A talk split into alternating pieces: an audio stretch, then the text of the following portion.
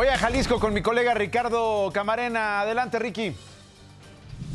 Nacho, muy buenos días. Feliz inicio del fin de semana. Ojalá que haya la posibilidad de descansar. Dos temas en materia de seguridad importantes que compartimos con ustedes el día de hoy. El primero, con relación a este ataque del que fueron objeto dos policías en Huejúcar, al norte de Jalisco, en una zona ya muy cercana a la zona de Zacatecas, de acuerdo con las autoridades estatales. Estos uniformados atendían el reporte de un presunto vehículo robado. Cuando llegaron al punto, fueron emboscados por hombres armados, cobrando la vida de estos dos elementos, uno de Huejúcar y el otro, una mujer policía del municipio de Santa María de los Ángeles.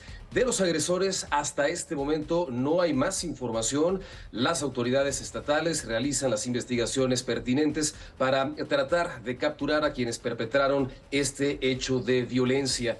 Y en otro caso, del que ya en algún momento habíamos platicado, mi estimado Nacho, el eh, titular de la Fiscalía Estatal, Luis Joaquín Méndez Ruiz, descarta que un móvil político electoral esté detrás del asesinato de Jaime Vera, quien era el eh, precandidato del Partido Verde a la presidencia municipal de Mascota.